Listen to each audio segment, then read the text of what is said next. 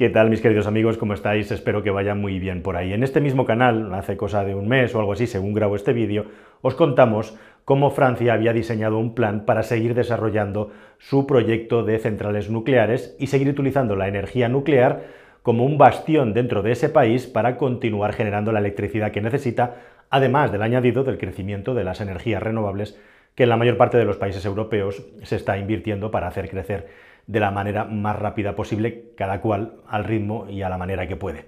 Bueno, pues en este canal justamente vamos a hablar, vamos a seguir hablando de Francia después del vídeo anterior. No es una cuestión que sea premeditada, no es casualidad, pero es que realmente ahora sí hay que cuidar muy bien las palabras y lo que decimos y no encontraréis en mi persona a alguien conspirativo o que busque el alarmismo, pero es que lo que está ocurriendo en Francia con el tema de la energía y concretamente con la energía nuclear ahora mismo requiere una explicación porque mientras tenemos los ojos fijados en Ucrania y en los problemas que tiene Alemania con el asunto del gas, el problema con la electricidad en Francia es probablemente ahora mismo ya, a fecha de finales de agosto del 22, superior en varias magnitudes al problema que tienen los alemanes, porque el problema de los alemanes más o menos puede estar controlado y solucionado acumulando gas, pero es que los franceses dependen al 70% casi de la energía nuclear. Y el problema con la energía nuclear que viene y por qué tenemos que sacar lecciones súper importantes de lo que está pasando en Francia y va a pasar este invierno, va este vídeo y te lo voy a contar a continuación. Vas a escuchar cosas nuevas y cosas que posiblemente te van a sorprender mucho. Vamos allá.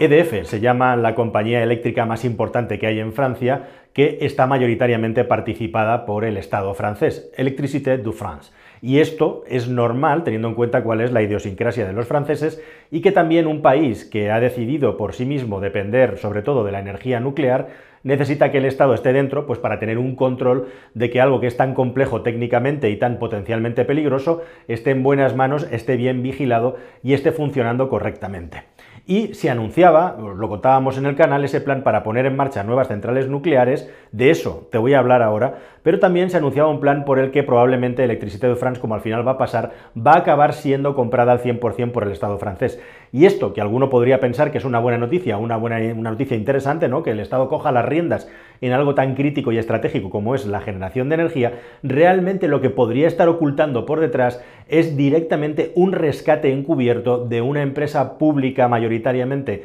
vinculada a la energía que está a punto de irse a pique por todas las cosas y todos los problemas que están sucediendo en el país. Y efectivamente, esto de montar nuevas centrales nucleares para el futuro y mantener las existentes, sobre todo montar nuevas centrales nucleares para el futuro, parece, junto con el rescate de EDF, una especie de huida hacia adelante de Francia que quiere mantener el liderato mundial en lo que se refiere, o al menos mantenerse fuerte en lo que se refiere al desarrollo tecnológico de la construcción de centrales nucleares y qué mejor manera de posicionarte bien para las futuras centrales nucleares que teóricamente deberían de fabricarse en otros países, incluyendo los países que están en vías de desarrollo, los países más pujantes, que estaría en primera línea junto con China, que es el rival que tienen principal para poder asumir este mercado de momento muy limitado, porque en los últimos años, en Europa, en los últimos 40 años, prácticamente no se han construido nuevos reactores nucleares. Y el asunto de construir nuevos reactores nucleares para tener más energía nuclear es un tema muy peliagudo del que no se habla muy a menudo, porque realmente, si nos ponemos de una manera analítica y fría sobre la mesa, el principal problema de la energía nuclear, al menos en Europa y su generación, no es ni el peligro asociado a una posible avería o una posible catástrofe, ni tampoco la gestión de los residuos de la energía nuclear, que es un problema nimio, aunque dure miles y miles de años comparados con los problemas que tenemos hoy en día a todos los niveles, sino que el problema directamente es a ver quién narices construye una central nuclear que sea rentable en un tiempo, en un lapso de tiempo suficientemente largo. O dicho de otro modo, ¿Cuál es el resultado si nos ponemos a construir centrales nucleares? ¿Cuál es el resultado de este viaje en términos económicos, teniendo en cuenta lo que cuesta construir una central nuclear moderna? Y a este respecto, dejadme que os dé datos y os dé datos e informaciones concretas. En los últimos tiempos hay, ha habido tres proyectos de creación de una nueva mm, central nuclear en distintos puntos de Europa, una central nuclear con tecnología EPR, que se supone que es una tecnología de última generación, que también utilizan en China para nuevos reactores que se han construido allí,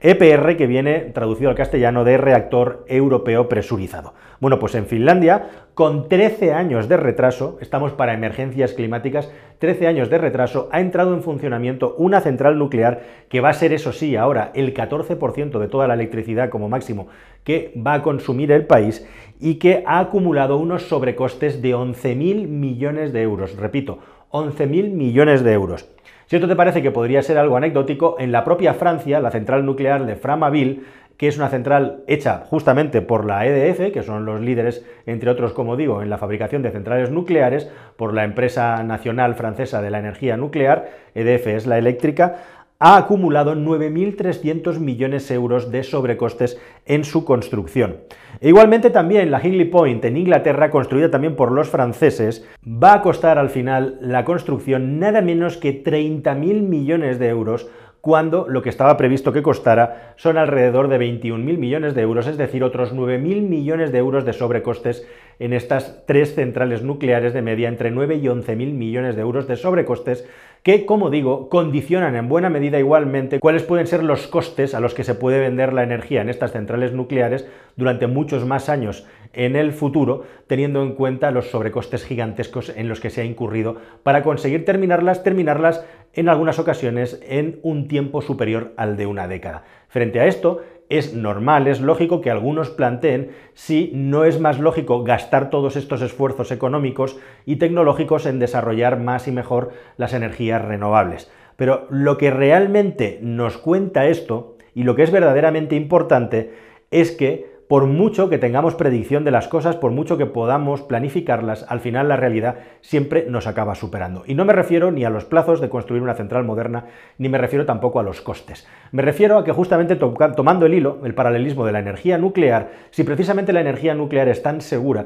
es porque se toman multitud de medidas de seguridad y la fabricación de los componentes tiene unos estándares y unos criterios de seguridad impresionantes. De hecho, podríamos hacer un pequeño paralelismo entre cómo se desarrolla una central nuclear y cómo se desarrolla un avión y los protocolos por los que funciona un avión de pasajeros. Y probablemente la energía nuclear tendría todavía unos protocolos más estrictos, pero si precisamente la navegación aérea es la forma de transporte más segura con mucha diferencia que hay en el mundo, es porque tiene unos estándares no solamente de calidad, sino unos protocolos de seguridad que están sobredimensionados respecto a otros muchos que pueda haber en el mundo. Y realmente en los aviones pasan muchas cosas todos los días, pasan muchos problemas, pero la gracia de los aviones es que tienen un sistema maravilloso que hemos inventado a costa de inventar otra cosa mejor que se llama redundancia. Y es casi imposible que un avión se pueda venir abajo por un solo fallo o por un solo error humano. Normalmente cuando un avión se viene abajo es porque hay una concatenación de problemas que no se han atajado a tiempo y es una multitud de negligencias, ya sean problemas técnicos o negligencias humanas,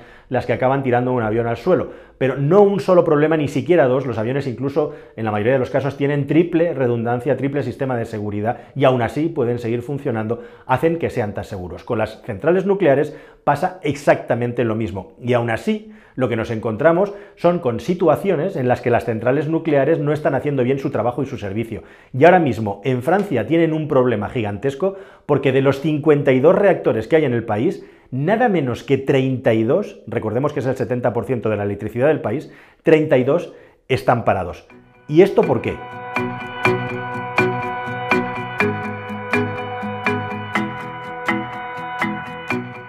Bueno, pues esencialmente el motivo principal por el que los reactores están parados es porque estaba planificado que se pararan para hacer eh, tareas de mantenimiento, de recarga del combustible y también en muchas centrales nucleares algunos ajustes para prolongar la vida útil de las mismas al menos 50 años más que visto lo visto, si tenemos que gastar dinero en las nucleares, probablemente, bajo mi modesto punto de vista, lo más inteligente sea en gastar dinero para mantener estas centrales nucleares vetustas mientras vamos creciendo en otras generaciones de energía que sean distintas a la nuclear. Pero lo cierto es que además de estas paradas técnicas, que además son más largas de lo normal justamente porque estaban buscando hacer tareas de mantenimiento extra que las preparen para funcionamientos muy largos, se han detectado en algunas de las centrales nucleares más modernas que hay en Francia algunos pequeños problemas de corrosión en tuberías, en sistemas de refrigeración que requieren de un estudio y justamente siguiendo los protocolos tan estrictos de la nuclear, una parada de la central para poder investigarlos e intervenirlos. Y estos pequeños problemas que en principio y teóricamente solo afectaban a un par de centrales nucleares, ahora parece que están afectando a más hay mucho eh, silencio sobre esto, aunque se resalta y se subraya que no hay ningún tipo de problema para la seguridad, pero lo cierto es que desde que este problema comenzó a ser conocido a principios de año, no han parado de pararse centrales nucleares, en principio eran dos, luego han ido creciendo por el problema de la corrosión. Y aparte de esto, como dice el refrán español, a perro flaco todos son pulgas, resulta que se ha juntado con un verano extremadamente cálido que ha hecho que otro problema que antes no teníamos con las centrales nucleares lo estemos teniendo, y es el hecho de que las centrales nucleares necesitan mucha agua para poder refrigerar sus turbinas y todos sus sistemas, y si este agua está a unas temperaturas determinadas demasiado altas, la central nuclear tiene que bajar su rendimiento, su funcionamiento o incluso detenerse completamente. Eso ha estado pasando en Francia, igual que si te quedas sin suficiente agua, tienes que detener la central nuclear y con las sequías muy importantes y fuertes que estamos teniendo, esto también puede ser un nuevo problema para las centrales nucleares, inédito hasta la fecha que no había sucedido prácticamente en la vida útil de las mismas. La cuestión es que por H o por B, Francia ahora mismo tiene el precio de la energía muy alto, está al igual que en Centro Europa por encima de los 600 euros el megavatio hora y ya hay previsiones que hablan de que para noviembre el precio podría estar a los 1000 euros el megavatio hora. Pero no solamente eso, ya no es un problema solamente del coste de la energía, sino que en Francia, precisamente por la exposición que tiene el país a la energía nuclear, resulta que la inmensa mayoría de las calefacciones del país, o al menos en un porcentaje mucho más alto que otros países, funcionan con energía eléctrica, porque es un país electrificado, es un país nuclearizado. Y eso puede provocar efectivamente picos y tensiones muy importantes en el abastecimiento que las autoridades se encargan de recordar y de explicar que tienen controlado, pero veremos a ver cuando llegue el test de verdad, el test de estrés de verdad, que es el invierno crudo, si es que hace un invierno fuerte, cómo responde un país, además que en el sistema eléctrico europeo estaba acostumbrado y era y es el líder en exportación de electricidad a otros países y ahora resulta que requiere de la electricidad y va a requerir de la ayuda de otros países para poder pasar este invierno con todo el papelón que tiene con la programación de renovación de sus centrales nucleares en lo que se refiere al combustible, mantenimiento y el problema de las grietecillas eh, con óxido, que parece que no era muy importante, pero que no acabamos de saber cuál es el nivel de importancia que tiene. Así que Francia, un país que de una manera flamante exportaba electricidad y era uno de los santos y señas del Estado, ahora, por ejemplo, está tirando de la excepción ibérica todo lo que puede de nuestras interconexiones para chupar energía de España y más que va a seguir necesitando hasta que pase el otoño y el invierno 22-23 porque la situación en Francia se puede volver crítica y algunos analistas hablan de llegar a 1.300 euros el megavatio hora y eso no es lo peor, lo peor sería que llegaran los cortes de energía porque no pudiera asumir el país la demanda que tiene en su interior, algo que por algunos momentos ya ha llegado a suceder encendiendo algunas alarmas, pero que realmente no ha acabado provocando un apagón en el país. ¿Y cuál es la eh, moraleja que podemos sacar de todo esto? ¿Cuál es la conclusión que podemos sacar de todo esto y tendrían que tomar buena nota los políticos? Que sea el tipo de energía que sea, que sea el tipo de energía lo confiable que sea. Es una malísima idea tener un único sistema o un sistema primordial y fundamental de generación de electricidad. Estamos viendo como en Noruega y otros países nórdicos, a la que deja de llover en un mes, comienzan a tener problemas también con la generación de energía porque dependen de manera masiva de la energía hidroeléctrica. Es decir, que para que un país tenga garantizada su seguridad energética y también que los costes no se disparen, hay que tener un mix de fuentes energéticas, que por cierto es lo que tenemos en España con la hidroeléctrica, que ahora está bastante machacada, con la eólica, que resulta que en verano es muy pobre por la estabilidad del tiempo y luego en otoño y en invierno mejora mucho, con la solar, que sería la gran apuesta de nuestro país, pero no en macrocentros solares en medio del campo, que es una auténtica aberración tecnológica y ecológica, sino en los tejados de todas las casas que hay en este país abundantes y en comunidades energéticas pequeñas que compartan inversiones para poder poner centrales mm, solares adaptadas